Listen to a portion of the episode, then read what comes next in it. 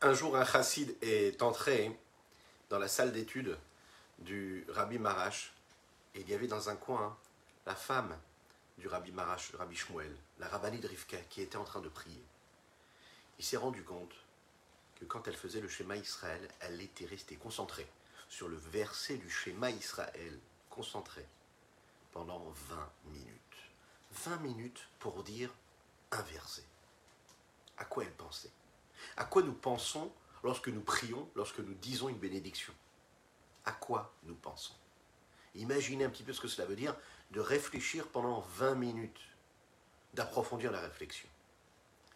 Il y a une façon de prier. Il y a différentes façons de prier. Est-ce que le cœur s'exprime à travers nos prières ou est-ce que ce sont juste des mots? Et est-ce que les mots sont nécessaires pour permettre à notre cœur de s'exprimer? Bokir Tov les bonjour à toutes et à tous, infiniment heureux de vous retrouver en cette magnifique matinée que Dieu nous offre sur la terre. On va développer justement cette notion-là aujourd'hui dans notre Tané du jour ainsi que celui de Shabbat, de demain, Bezrat Hashem. J'espère que vous allez bien. Commentez, likez, partagez, c'est important, vous avez le mérite de la diffusion de ce cours de Torah. Que Dieu vous bénisse. Et juste après, c'est quelques notes de Nigun. עץ המצב, עץ המצב עליך הנפשי, כמה כמה כמה כמה כמה לך בשרי. עץ המצב, עץ המצב עליך הנפשי, כמה כמה כמה כמה כמה לך בשרי. ay ay da da da la da da da la ay da da da da da da la ay ay ay ay ay ay Ha ya ya you did it Allah you did it Allah you did it Allah you did it Allah you did it ya ya ya ya Eh zama zama zama zama lecha נפשי גמה גמה גמה גמה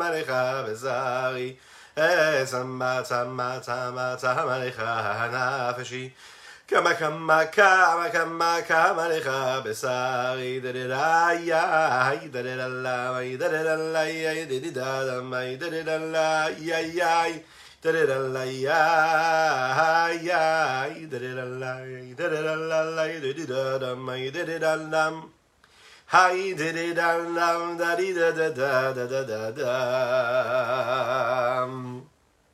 L'essentiel, c'est bien sûr de comprendre ce que nous disons, d'avoir aussi une bonne concentration de pensée, un cœur animé, mais il faut laisser s'exprimer ce cœur-là. De quelle façon le cœur s'exprime? Est-ce qu'il a une voix particulière? Est-ce que le cœur a des intonations, une articulation particulière? De quelle façon il s'exprime? Est-ce qu'il s'exprime lorsqu'il éprouve de la miséricorde, de la pitié? Est-ce que quand il éprouve de la crainte? De quelle façon il s'exprime quand il prie? On prie avec crainte? On prie avec amour Qu'est-ce qui est important ici? Alors, hier, nous avons vu ensemble que l'important, c'était les mots. Les mots avaient un pouvoir extraordinaire. Aujourd'hui, nous allons voir que les mots ont besoin d'être nourris par quelque chose de très profond, ce que nous appelons la kavana, la direction de pensée la concentration. À quoi nous pensons lorsque nous disons les mots? À quoi? C'est l'histoire d'un conflit, d'un conflit entre un responsable de la synagogue et le rabbin de la synagogue. Les fêtes arrivent, on, faut, on doit choisir un, vous savez, un chazan, celui qui va représenter le cas, la communauté dans sa prière, le cantor hein, qui, va, qui va diriger la prière. Alors, mais là qui disent il faut qu'on choisisse quelqu'un qui ait vraiment une voix exceptionnelle, qui soit un vrai professionnel, de façon à ce qu'il, avec sa voix douce et jolie et belle, il puisse attirer le public et donner envie aux gens de prier. L'autre côté, le Rav dit non, moi je préfère quelqu'un qui est de la Hirat de la crainte de Dieu. Vous imaginez un petit peu, la crainte de Dieu, pourquoi? Parce que la crainte de Dieu, c'est ce qui est essentiel qu'il ait une voix douce, qu'il ait une belle voix, c'est superficiel. Nous, ce qu'il faut, c'est quelqu'un qui puisse réveiller la conscience des gens qui prient, réveiller la crainte du ciel qu'ils ont en eux, et de façon à ce qu'ils fassent une prière qui soit authentique, vraie, bien dirigée vers Dieu, qui ait une bonne intention, une bonne direction de pensée. Ce à quoi les autres prétendaient non, il faut une jolie voix. il leur a répondu comme ça avec un joli sourire. Si Akadosh Baruch avait besoin de, de la facilité et de la miséricorde du cal de la communauté parce qu'il se sent bien qu'il a une belle voix qui est réveillée. Alors à ce moment-là, je vous aurais conseillé de prendre justement un chanteur exceptionnel qui a une belle voix et qui peut diriger l'office. Oui, ça c'est sûr. Si Dieu avait vraiment besoin de vous. Mais là, qui, qui est qui c'est qui a vraiment besoin de l'autre? C'est plus la communauté qui a besoin de Dieu que Dieu a besoin de nous. Donc, si nous, avons besoin de la pitié, de la miséricorde de Dieu, quand on prie, on ne doit pas chercher à se faire plaisir à soi, mais on doit chercher à avoir les ingrédients les plus authentiques et ceux qui vont nous permettre d'atteindre notre objectif, à savoir de réveiller la miséricorde de Dieu, pas la nôtre, celle de Dieu. Et pour parler à Dieu, il faut parler avec un langage de crainte de Dieu. Donc la prière, elle doit être dirigée de cette façon-là. On éprouve un sentiment d'amour pour Dieu et de crainte pour Dieu. Et du coup, Akadosh le ressent. Et du coup, ben, lui aussi nous répond avec toute sa gentillesse et son infinie bienveillance. Nous l'avons dit, comment est-ce qu'on sert Dieu? La Havodah chez Balev, le service du cœur, c'est ce que nous appelons dans la Torah la tefila. La tefila, le fait de prier, c'est le fait de servir Dieu. Et Chachamim nous disent que Dieu a besoin du cœur. On sait aussi qu'il faut prier avec ce que nous appelons une forme de sérieux. D'accord? Ça veut dire que quand on prie Dieu, il faut faire appel à sa miséricorde, il faut aller chercher dans la profondeur de notre cœur ce que nous ressentons. D'un autre côté, on sait que c'est les mots qui doivent être prononcés. Nous l'avons dit hier, l'importance, c'est l'articulation, c'est la prononciation des lettres et des mots. Sans les mots, sans la parole formée et formulée, il n'y a pas de connexion à Dieu. Akimat sefatav c'est le fait de bouger les lèvres, le fait de faire claquer la langue sur le palais, le fait d'utiliser les dents, la gorge, tout ce qui est mis à contribution dans le corps de l'homme physiquement, c'est ça qui accomplit la mitzvah de la tefila, de ce service de Dieu. Alors dans ce cas-là, si d'un autre côté la kavana est importante et qu'on sait que la kavana, la concentration, c'est quelque chose de spirituel, pourquoi est-ce que ce côté spirituel ne suffirait pas aussi d'un autre côté? Alors on a compris, et il faut pour cela se souvenir de l'essentiel et de la raison pour laquelle nous avons parlé de cela, parce que vous savez, vous vous souvenez, dans le dernier chapitre, on a parlé de la dira le fait de faire de ce monde-là une demeure pour Dieu ici-bas. Lorsque l'on veut vraiment atteindre l'essentiel et le but et consacrer notre existence à faire de ce monde-là ici-bas une demeure pour Dieu. Donc c'est pas juste de faire qu'Akadosh où il est ou habité, mais c'est comme quand un homme qui habite chez lui à la maison, bah, toute sa personnalité s'exprime de la manière la plus dévoilée, sans aucun voile, sans aucun masque. Elle est ce qu'elle est chez elle à la maison. Akadosh Baruch doit pouvoir résider ici-bas sur Terre, dans ce monde-là matériel, de la manière la plus dévoilée, la plus éclairée, sans qu'il y ait aucun voile, sans qu'il y ait quoi que ce soit qui puisse stopper sa lumière. C'est la raison pour laquelle ces êtres inférieurs ont besoin de ces êtres supérieurs. Qu'est-ce que cela veut dire? La matérialité pour ce qu'elle est, elle, elle est là, et sa fonction, elle, c'est de cacher l'existence même de Dieu. Elle est obscure, elle est basse. Et même quand on accomplit une mitzvah, on n'est pas obligatoirement persuadé de saisir tout de suite la présence de Dieu. On peut accomplir physiquement une mitzvah et ne pas voir la présence de Dieu. D'un autre côté, spirituellement, Akadosh Baruch apparaît, Dieu apparaît de manière totalement dévoilée. L'élévation et l'évolution spirituelle et le lien et le contact que nous sommes capables de créer avec le supérieur, entre guillemets, nous permettent d'éclairer le monde qui, lui, est obscur, opaque, et bien, bien bas, et de se soucier qu'il y ait dans ce monde inférieur une présence divine qui, elle, est tout en haut. Dans le sens haut, dans le sens supérieur, dans le sens saine, divine, et mais donc voilée pour le moment. Ce qui correspondait à ce que nous avons vu dans le précédent chapitre, que quand on réussit à, créer une forme d'équilibre entre, d'un côté, l'étude de la Torah, de l'autre côté, la pratique des mitzvot, eh bien, le but est atteint dans l'accomplissement des mitzvot concrètes. Parce que dans la mitzvah, je suis en train de sanctifier la matière, puisque les objets et les éléments qui me permettent d'accomplir cette mitzvah, ce sont de la matérialité en mouvement. Mais pour que l'accomplissement de la mitzvah soit éclairé comme il faut, soit elle-même un réverbère, soit elle-même une lumière qui va elle-même rejaillir et irradier tout autour d'elle, qu'est-ce qu'il faut? Il faut le côté spirituel de l'étude de la Torah. Et les deux ensemble, l'étude de la Torah spirituellement et la pratique de la mitzvah matériellement, cette symbiose-là, ça crée ce que nous appelons, dira Artonim, une demeure pour Dieu ici-bas. À la lumière de croix, on peut comprendre quand on nous demande d'avoir d'un côté un acte concret, mais de l'autre côté la kavana. La kavana, ça veut dire la dimension de l'âme spirituelle, la voix du cœur qui va s'exprimer à travers cet acte-là. D'un côté, je sanctifie le corps. C'est la raison pour laquelle je m'acquitte d'une mitzvah en accomplissant un acte concret. Et que je ne peux pas aller sur les sommets de l'Himalaya et attendre comme ça, fermer les yeux, poser la main sur mon cœur et de me déconnecter de la matière et de me dire voilà, je suis en, en, voyage spirituel et je me connecte à Dieu, je me détache de la matière. Pas du tout. On doit vivre ici-bas, dans un monde matériel, physique. D'un côté, l'acte, d'un côté, je prononce les mots de la tefila. D'un autre côté, c'est pas suffisant, parce qu'il faut absolument que je me soucie d'autre chose, afin que la kedusha, la sainteté, puisse être dévoilée. Il faut absolument que j'ai une kavana, que quand je, je fais cette mitzvah-là, eh bien, je le sache, que je, sois conscient que je suis en train de le faire. Pourquoi? Pour permettre l'unicité d'Akadosh Baruch le dévoilement de Dieu, et à ce moment-là, ce dévoilement se produit.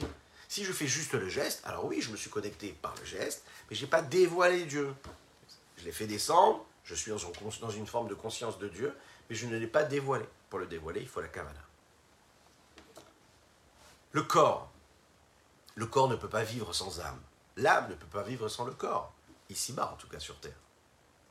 D'après vous, si on se pose cette question-là, est-ce qu'il y a plus de vie dans le corps ou est-ce qu'il y a plus de vie dans l'âme? Ce qui m'amène à rappeler que nous étudions aujourd'hui les Ilou Nishmat pour l'élévation de l'âme de Pinchas Ber Ben Yentel. Qu'Akadosh fasse que ces mots de Torah puissent être une source de bénédiction, d'élévation pour son âme. Nous avions fait, Baruch Hashem, énormément de cours pour sa réfoua pour sa guérison. Et puis maintenant, c'est donc le Shloshim, les 30 jours de euh, son élévation vers Dieu. Donc, euh, ce qu'on prie à Kadesh Baruch c'est que ben, son âme puisse s'élever de plus en plus, et bien sûr que ce soit une source de bénédiction pour son épouse, ses enfants et toute sa famille, et bien sûr qu'il en donne des forces. Et nous étudions également pour la réfoua chez les de Avraham Nissim ben Sultana, qu'Hachem fasse un miracle et qu'on puisse chanter et danser avec lui très rapidement. La tefila a donc besoin d'un côté de la kavana et d'un côté on a dit de prononcer les mots. Ah, on a dit aussi le corps ne peut vivre sans l'âme et l'âme ne peut vivre sans corps. Ok, les deux sont vrais, parfait. Où est-ce qu'il y a le plus de vie? Alors, il y a, on pourrait dire une, citation une, qui apparaît dans les mots de Avravanel et grand commentateur de la Torah, ainsi que le Shla Akadosh. Et ils disent comme ça Tefila belo kavana, kegouf belo neshama. Une tefila qui n'est pas prononcée avec une kavana, ça veut dire qu'il y a une vraie concentration, une direction de pensée, eh bien c'est considéré comme un corps sans âme. C'est-à-dire que c'est possible, c'est possible qu'il y ait le corps là. Le corps, il est là, je le vois. Mais est-ce que l'âme est là? Ça, c'est pas obligatoire. Pour qu'on puisse véritablement voir et le corps et l'âme, il faut qu'il y ait vraiment un investissement, il faut qu'il y ait un effort qui soit fourni comme il faut. Donc, tefila le kavana, si la kavana qui est l'âme et les mots sont le corps, s'ils ne sont pas là les deux en même temps, il y a un souci. Pourquoi? Parce qu'en fait, une tefila sans kavana, c'est comme un corps qui est là physiquement, mais il n'y a pas souffle de vie. Quand la tefila elle est prononcée avec la bonne kavana, avec la bonne concentration de pensée, et que j'ai réussi à créer cette symbiose, alors j'arrive à trouver la réponse à la question qui est où est-ce qu'il se trouve le plus de vie dans le corps ou dans l'âme. Le corps, pour ce qu'il est lui-même sans âme, il est considéré comme quoi? Comme, si on regarde un petit peu dans la chaîne hein, de la création, nous avons le minéral, le végétal, l'animal et l'homme. Dès l'instant où l'homme, il est uniquement corporel et non pas spirituel et qu'il n'a pas en lui cette âme-là, il redevient ce que nous appelons le de même, quelque chose de totalement inerte. Il est là physiquement, mais inerte. Il n'y a pas de source de vie, il n'y a pas de vie en lui, il n'y a pas d'âme.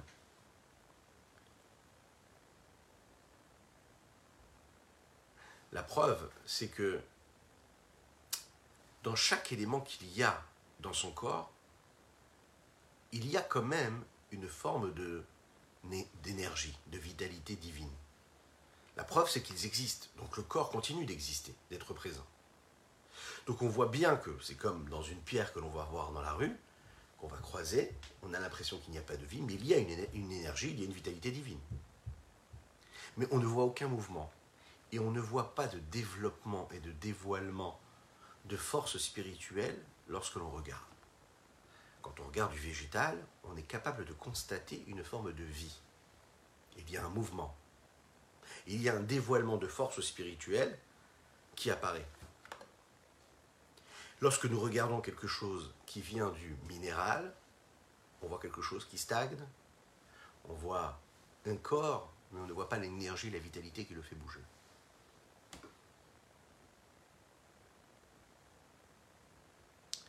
Les yeux voient, mais on ne peut pas constater ce qu'il y a à l'intérieur.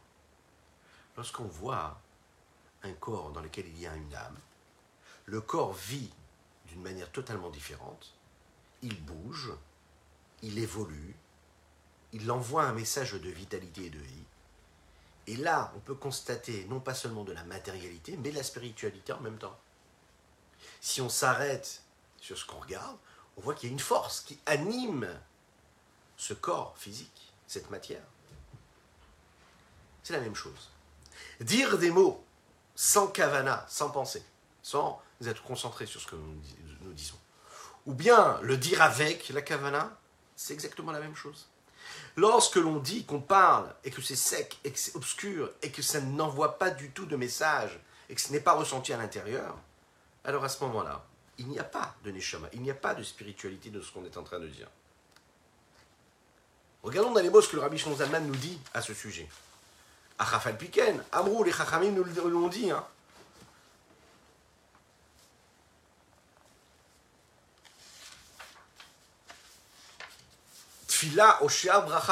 Kegouf, Ben Neshama.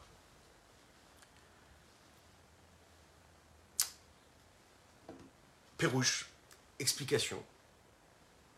Qui que de la même manière que toutes les créatures du monde, peu importe leur espèce, minérale, végétale, animale ou homme elles sont faites de deux éléments qui les constituent, à savoir le fond et la forme, la matière et la forme, le réceptacle et la lumière qui est dans le réceptacle. Dans l'homme, il y a aussi ces deux côtés-là, le corps et l'âme. Que, nous dit Iov dans le Tanakh, dans la Bible? Nefesh kol chai kol besar ish.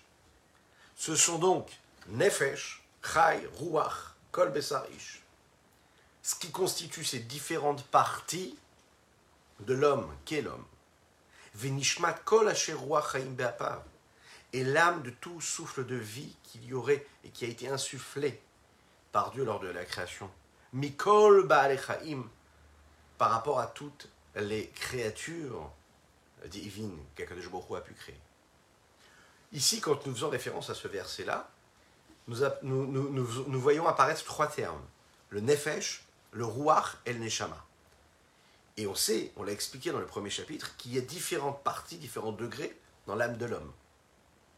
Et de la même manière que dans l'homme qui est considéré comme ce petit monde-là, il y a dans la création tout entière différents niveaux de vitalité divine, c'est-à-dire d'expression, de dévoilement de cette vitalité divine qui crée et qui permet à chaque élément d'exister à chaque instant de notre vie. VHM, Mechayet Kulam, et comme dit le prophète Nehemiah, Dieu fait vivre chacun de ces éléments, c'est-à-dire qu'à chaque niveau de la création, chaque créature, chaque ange de chaque monde reçoit une vitalité qui lui est propre. Chaque corps, chaque âme, tout vient de Dieu lui-même, qui fait vivre, c'est-à-dire qu'il donne de la vitalité, il donne de la vie, un peu comme on est capable de créer quand il y a un lien et un contact entre le corps et l'âme, et c'est ce que nous appelons la vie. Ça veut dire que chaque créature qui est constituée d'un corps et d'une âme, c'est l'association et la combinaison du corps et de l'âme ensemble qui reflète cette vitalité que Dieu insuffle. On a tous besoin de cette vitalité qui est constante et perpétuelle, elle ne s'en va pas. Mechadesh Tamid, Akadesh il nous fait vivre à chaque instant, sans aucun arrêt.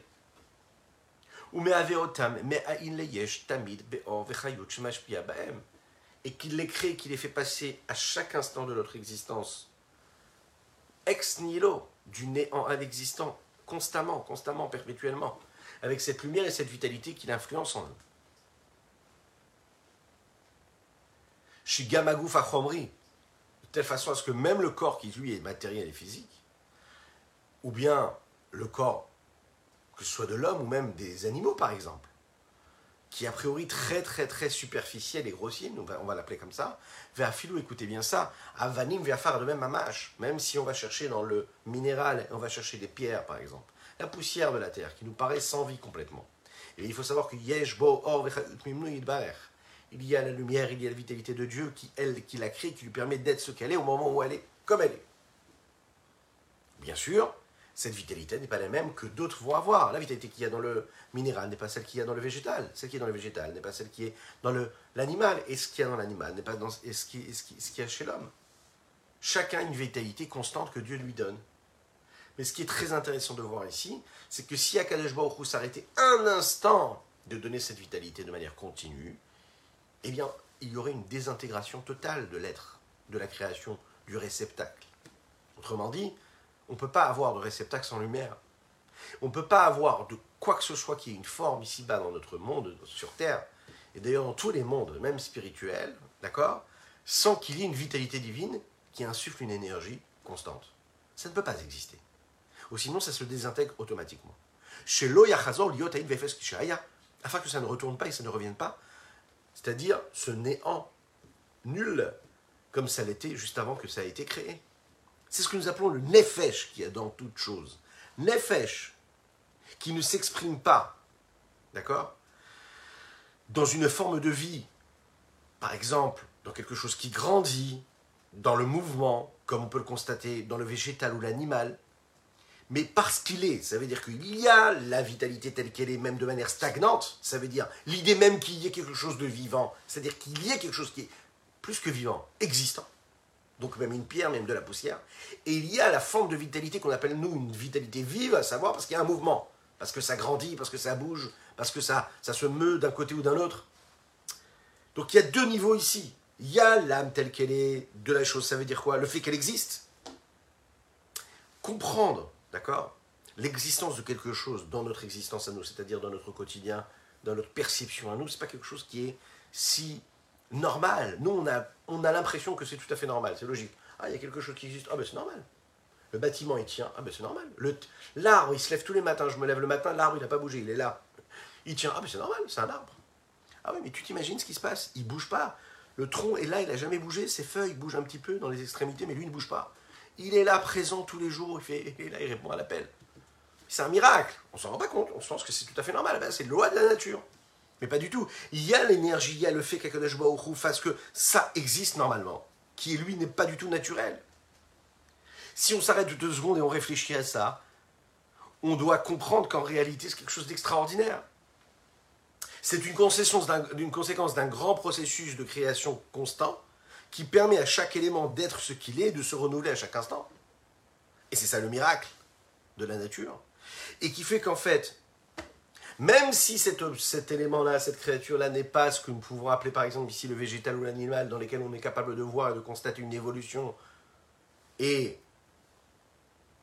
une vitalité qui bouge et qui grandit, eh bien on est en mesure de constater l'existence de Dieu comme dans cette pierre-là, dans laquelle on ne voit pas de mouvement, dans laquelle on ne voit pas vraiment a priori de vie. Mais il faut savoir qu'il y a à l'intérieur un cœur qui bat, qu'il y a une énergie à l'intérieur. Via Falpiken. Mais il faut quand même le savoir. Néanmoins, dans chaque élément du minéral, de végétal, de l'animal ou de l'homme, il y a une vitalité divine, mais cette vitalité divine n'est pas la même, celle que l'on pourrait retrouver chez l'homme particulièrement, dans celle qui va s'exprimer à travers son accomplissement, à travers ce qui va engendrer en créant réellement une union, un lien direct entre cette divinité-là, cette vitalité divine qui se cache à l'intérieur de lui, et celle que l'on va dévoiler par notre pratique de la Torah des mitzvot, quand on devient associé à Dieu dans tout ce que nous faisons, nous disons, nous pensons, ou même nous ressentons. Il n'y a pas de comparaison possible entre le niveau de la lumière, de la vitalité qui éclaire le corps et qui vient dans le corps, par rapport au niveau de dimension, de lumière, de vitalité qui éclaire l'âme elle-même. Et le Admorazaken Rabbi Zalman nous précise ici quelque chose de très particulier. Il dit parce que chez Innefesh Kol Parce que ça, c'est l'âme de toute vie. Qu'est-ce que ça veut dire? En fait, ici, il y a une différence qui est faite entre l'âme qui crée le corps, comme le corps du minéral par exemple, et Nefesh Kol qui est quoi? Qui est l'âme de la vie. Ça veut dire quoi? C'est l'âme qui donne à la vie qu'il y a dans le corps, dans le minéral ou dans celui qui parle, le Médaber, l'homme. La différence qu'il y a entre l'âme qui éclaire le corps et l'âme qui est considérée comme l'aneshama, l'âme qui a dans notre corps, qui n'est pas du tout la même, ça veut dire pas celle qui est la vitalité qui lui permet d'être, mais une vitalité qui est supérieure, suprême. C'est un peu comme la différence qu'il y a entre le corps et l'action de la mitzvah et l'âme que je mets dans l'acte de la mitzvah que je suis en train d'accomplir. Et la différence, elle est là. Le fait de pouvoir vivre et le fait d'avoir une vie particulière, une vitalité particulière divine qui est autre, qui est plus subtile, plus raffinée, plus sainte. Quelque chose qui me rapproche plus du divin.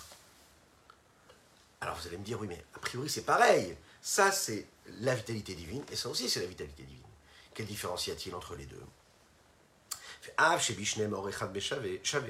Et bien que la lumière divine qui fait vivre le corps et la lumière divine qui fait vivre l'âme, ce ne sont pas a priori deux forces qui sont séparées totalement du fait qu'elles soient elles-mêmes une force, puisque c'est la force de Dieu.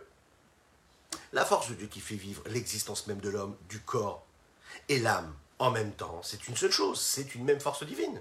Comment est-ce qu'on peut dissocier? Si on regarde à la base un petit peu, on voit qu'en fait, on a la force divine qui permet l'existence de chaque chose dans le monde, à savoir ce potentiel d'existant, minéral, végétal, animal ou âme. C'est-à-dire quoi? Le potentiel de l'existence du matériel et du spirituel, c'est le même, c'est le même Dieu qui crée tout cela, qui initie tout ça, qui engendre tout cela. Plus que cela, le rapport que nous, nous avons avec cela est le même a priori. Nous pensons et nous voyons, c'est la raison pour laquelle on a du mal à voir la différence qu'il y a, la subtilité qu'il y a, en disant Ah non, là c'est le potentiel divin qui permet à la chose d'exister, et là non, c'est autre chose, c'est le potentiel du divin qui est réveillé, qui donne de la vitalité à l'âme, mais pas à la vitalité de l'homme tel qu'il est corps vivant, mais la vitalité de l'âme. A priori, par rapport à notre regard, c'est a priori la même chose. Ce qui fait vivre le corps ou ce qui fait vivre l'âme, c'est la même force. Le, point commun qu'il y a entre les deux, c'est quoi? Bevechinat shavim. Comment? Bah, Par le fait que cette vitalité divine-là, elle est cachée, elle est voilée. Donc c'est la même lumière qui est cachée dans le corps, qui est cachée aussi dans l'âme. Donc, c'est le même principe. Il y a les mêmes vêtements qui la recouvrent. Pourquoi? Chez Aor, la lumière, elle se cache, elle se voile elle s'habille. Que ce soit dans le corps, que ce soit dans l'âme, que ce soit dans chaque élément du monde, la lumière divine ne se dévoile pas à 100%. Elle se cache et se voile. De telle façon, est-ce qu'on est capable de voir comment ou comment Dieu fait vivre les choses, mais seulement de manière voilée. On se dit, ah ok, il y a quelque chose, mais est-ce qu'on voit cette vitalité, cette lumière qui fait vivre? Non avec toutes les différences qu'il peut y avoir dans l'existence, les différents degrés de dévoilement. L'essence même et la puissance même du divin, elle se cache en fonction de chaque niveau, de chaque créature. On voit de la lumière, on voit une influence, on voit quelque chose, on voit même des différences. On a l'impression d'en voir un petit peu plus là qu'un peu moins là. Mais le divin lui-même, lui, dans tous les niveaux, il se cache. Vous avez bien compris la différence? Dieu lui-même, il est partout, il se cache partout, seulement il y a des niveaux, il y a des endroits où on va voir un dévoilement de Dieu plus présent, et dans d'autres endroits, on va le voir un peu moins présent. Est-ce qu'il y a eu une altération, est-ce qu'il y a eu un changement au niveau de Dieu, de la puissance, de l'essence même de Dieu, de l'infini? Pas du tout, c'est le même Dieu, c'est la même vitalité divine. Seulement, c'est le corps, les vêtements qui vont percevoir, en fonction du nombre de vêtements que l'on va porter ou pas, aux UV, si on veut, qui vont nous permettre de percevoir autant de lumière ou pas. Mais elle-même, cette puissance divine n'a pas changé. Pourquoi? M, parce qu'il faut savoir que le corps et l'âme. M Beolamazé. Même si quand nous parlons de l'âme, nous avons l'impression de parler quelque chose de spirituel qui viendrait d'un autre monde, il faut savoir que l'âme, c'est dans ce monde-là qu'elle vit. Dans ce monde-là. Chez Bichlaluto, Mistater Béchavé. Dans de manière globale, il faut savoir que Dieu se voile et se cache de manière égale. La lumière et la vitalité qui provient du souffle divin ce voile qu'il y a, que l'on pourrait, dire de la face de Dieu, est égal que ce soit par rapport à l'âme, que ce soit par rapport au corps. C'est-à-dire que nous n'avons pas la capacité, le potentiel de compréhension et de ressenti, et cette non-capacité de compréhension et de ressenti, elle est égale à toutes et tous. C'est-à-dire que pour toutes les âmes, pour toutes les vitalités qu'il pourrait y avoir, de tout homme, comme il pourrait y avoir dans cette âme-là du minéral. Le voile qu'il y a qui provient de l'essence même de ce monde-là dans lequel nous vivons, dans lequel il y a et le corps et l'âme, lui, c'est si l'on pourrait dire le, cet espace-là, cet espace où tout se passe en réalité, cette planète-là, où il y a en fait une existence.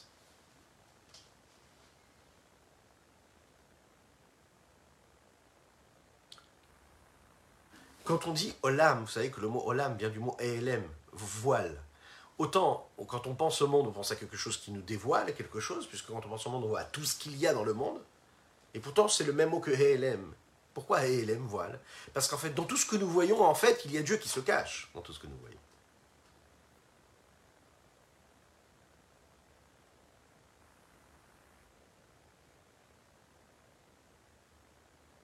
Olam, en fait, ça définit un groupe d'éléments dans lesquels il y a un niveau de voile qui est connu, qui est reconnu, qui est ressenti,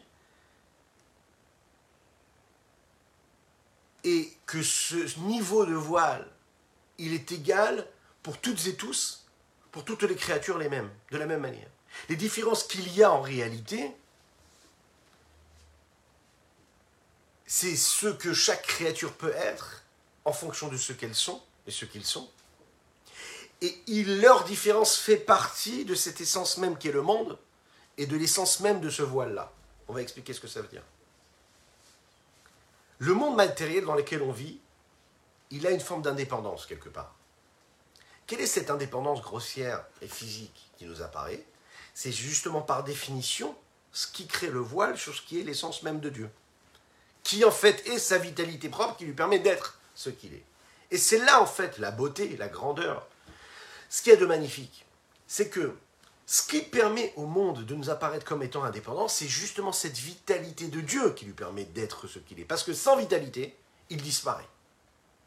Pourquoi est-ce qu'il m'apparaît comme étant une entité existante et indépendante? Parce qu'il y a une vitalité en lui. Et cette vitalité même, c'est quoi? C'est celle de Dieu qui, elle, se cache. C'est parce que Dieu se cache dans ce monde que ce monde-là m'apparaît comme indépendant. Ce qui produit l'effet qui a priori me dirait non, mais il n'y a pas de force, il n'y a pas de vitalité divine. Ce qui produit ça, c'est justement la vitalité de Dieu. Et c'est ça qui est extraordinaire. Befrinat Panim, Viridat Madrigot, Bishtel et ça, ça va être produit comment? Par tout le système qui a été mis en place, par l'ordre de l'enchaînement des différents mondes. Un monde qui engendre un autre monde d'un niveau en niveau, madrigal et madriga, de niveau en niveau, betsim tsumim rabim tsumim, avec des contractions, des compressions, des adaptations petit à petit, des voiles. Hachinit la besh bikmatuga, jusqu'à ce qu'il s'habille dans l'écorce de Noga, les achayot klalut olamazé chomri, afin de faire vivre tout ce monde dans lequel nous vivons, qui lui est une forme d'indépendance. Il reçoit cette force-là de la Kilpat Noga, vous vous en souvenez. L'écorce de Noga qui elle est constituée du bien et du mal, en fonction de ce que je vais en faire, est-ce que je vais utiliser ce qui m'est offert dans le monde-là pour quelque chose de positif ou de négatif Diaïnou, kol devarim, amutarim, veateorim, à savoir que ce monde-là, principalement, il est constitué de cette écorce de noga.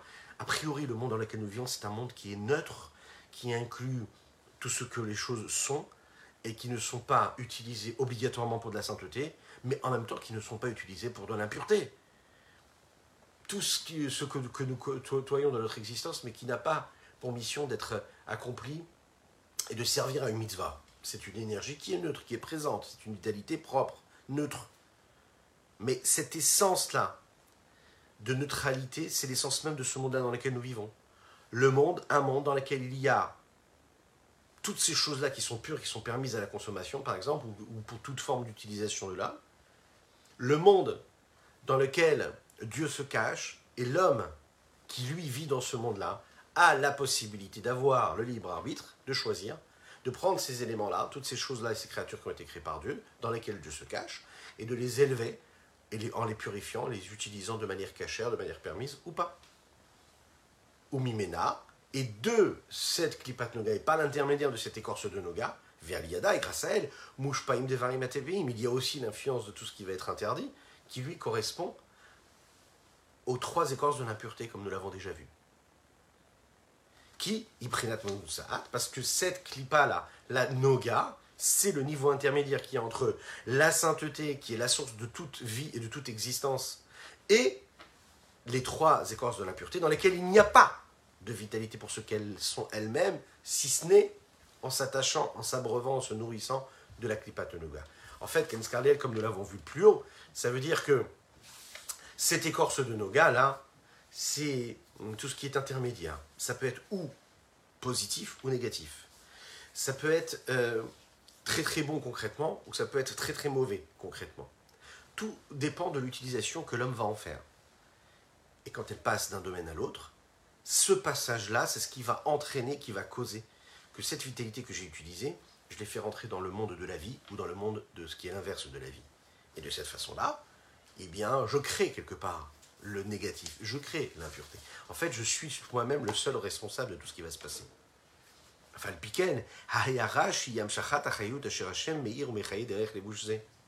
Cette lumière-là, qu'on réussit à faire naître, cette vitalité qui va éclairer grâce à ce vêtement, c'est-à-dire avec ce moyen d'expression, cet outil-là, c'est-à-dire le voile de cette écorce de Noga, le voile qu'il peut y avoir dans ce monde naturel dans lequel on vit, dans lequel Dieu est, c'est Dieu qui est là.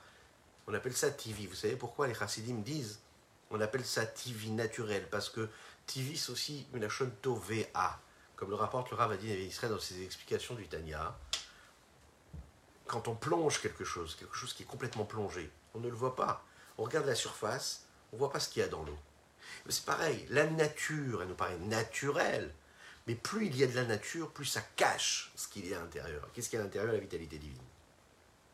Dans ce monde-là, tout est, au même niveau, c'est-à-dire le minéral, le végétal, l'animal, de l'homme, le corps, l'âme, tout le monde voit un monde, mais on ne voit pas l'essence même divine qui constitue et qui fait ce monde-là. Cette lumière de la vitalité qui se dévoile par ce système, par ce voile-là, en chacune et chacun d'entre nous, ou bien en chacun et chacune de chaque créature, dans ce monde-là, il y a bien sûr différents niveaux, qui ne se séparent pas à aucun moment de cette essence même du divin, mais qui vont subir tout un système de tzimtzum, de contraction, de voile et d'écran les différences qu'il y aura entre ces différents niveaux dans ce monde-là sont en cela que l'intensité de lumière sera différente l'une de l'autre en fonction de la contraction ou du dévoilement. C'est un petit peu comme ce que nous avons toutes et tous en nous, à savoir un potentiel, une énergie, une vitalité, une force, une lumière phénoménale, et qu'en réalité dans notre vie de tous les jours, parfois on va la laisser s'exprimer et parfois on la retient. Parfois on la laisse se répandre, parfois non. Parfois, on la garde en nous, au fond de nous. La nature de l'homme, c'est qu'il est attiré vers ce monde, ce voile, ce qui le cache. Et puisque, de la même manière que Dieu est dans cette vitalité du monde et que quand nous voyons le monde, on peut oublier que Dieu nous en préserve de voir cette vitalité infinie de Dieu, dans notre propre personne, c'est pareil.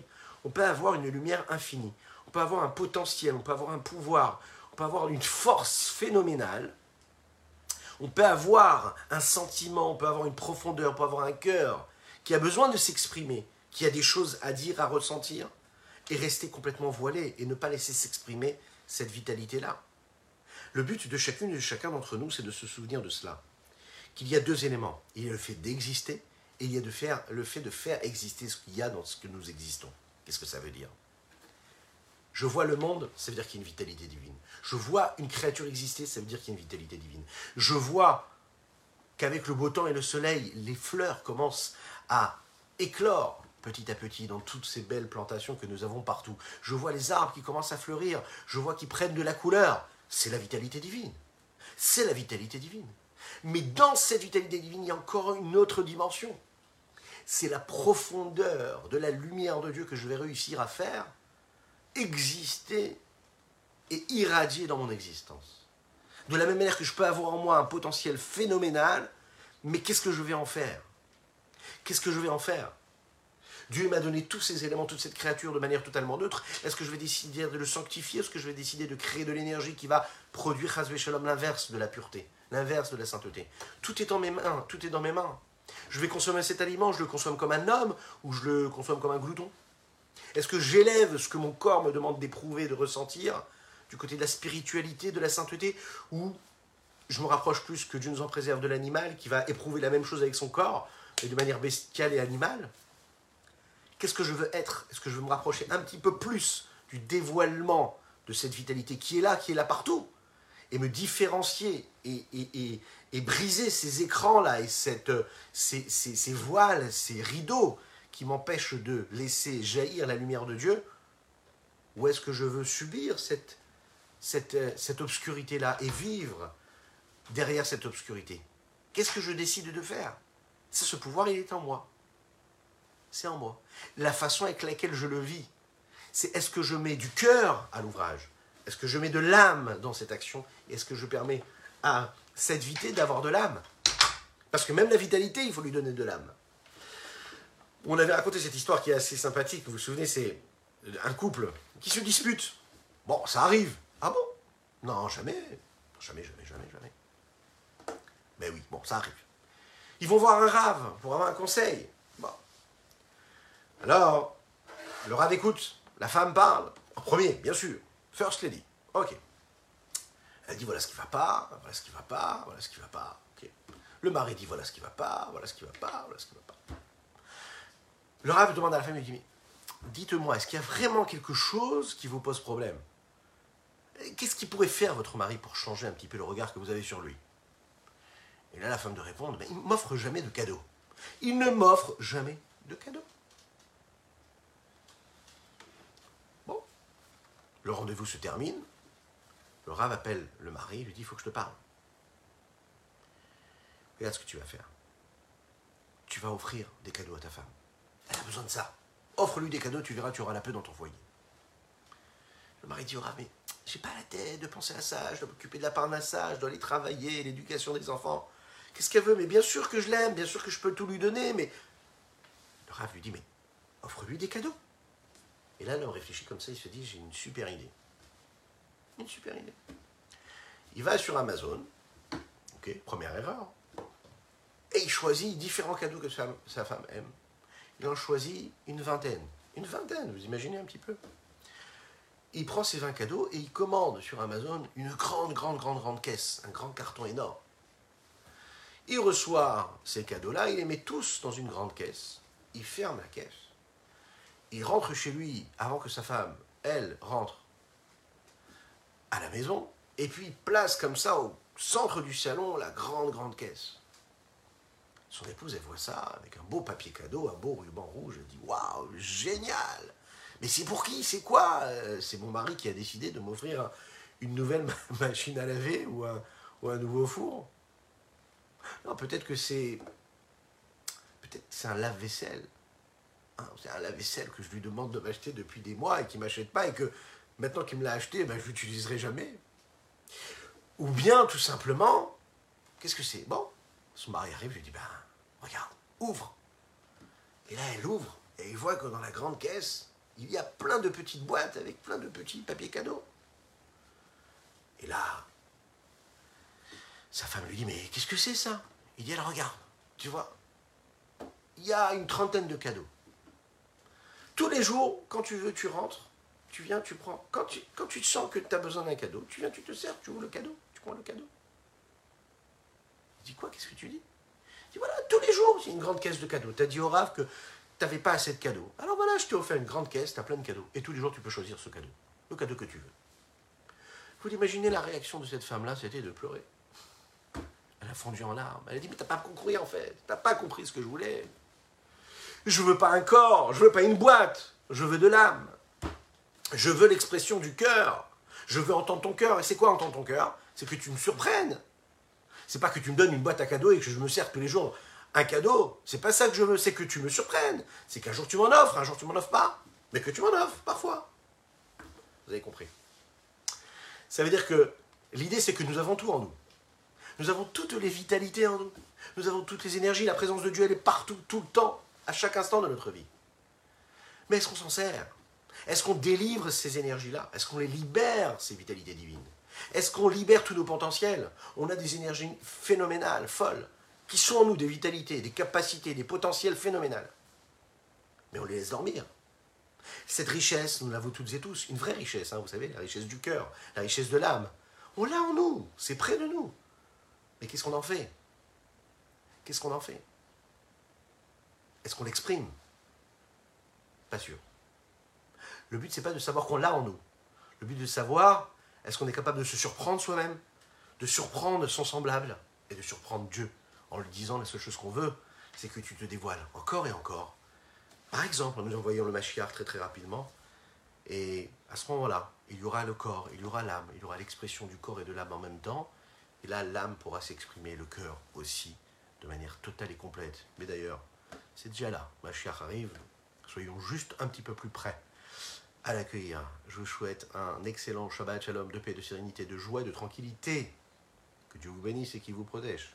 Qu'il inonde votre existence de bonté, de grâce et de miséricorde dans la, dans la, dans la richesse matérielle et spirituelle. Les deux en même temps. Shabbat Shalom. N'oubliez pas de partager, c'est important.